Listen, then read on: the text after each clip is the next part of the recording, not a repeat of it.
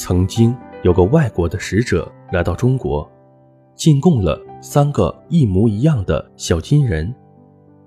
这可把皇帝给高兴坏了。可这外国的使者一点都不厚道，他出了一道很难的题。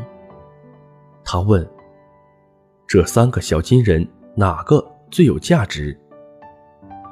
这问题一出，皇帝想了许多方法，并且请来了珠宝匠来检查。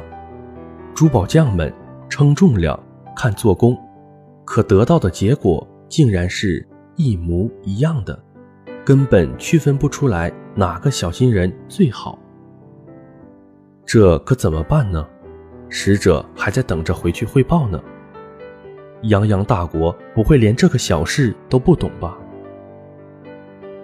最后，有一位退位的老大臣说他有办法。皇帝赶忙把大臣请到金銮殿。老臣胸有成竹地拿着三根稻草，然后依次地插入了三个小金人的耳朵里。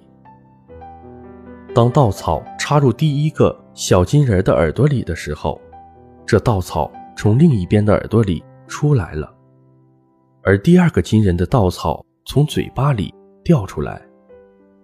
这第三个金人，稻草进去后便掉进了肚子里，什么响动也没有。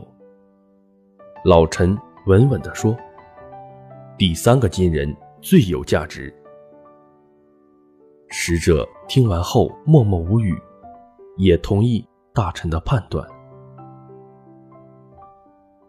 没错，这个故事告诉我们。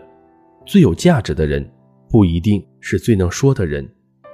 这老天给我们两只耳朵，一个嘴巴，本来就是让我们多听少说。所以，善于倾听才是成熟的人最基本的素质。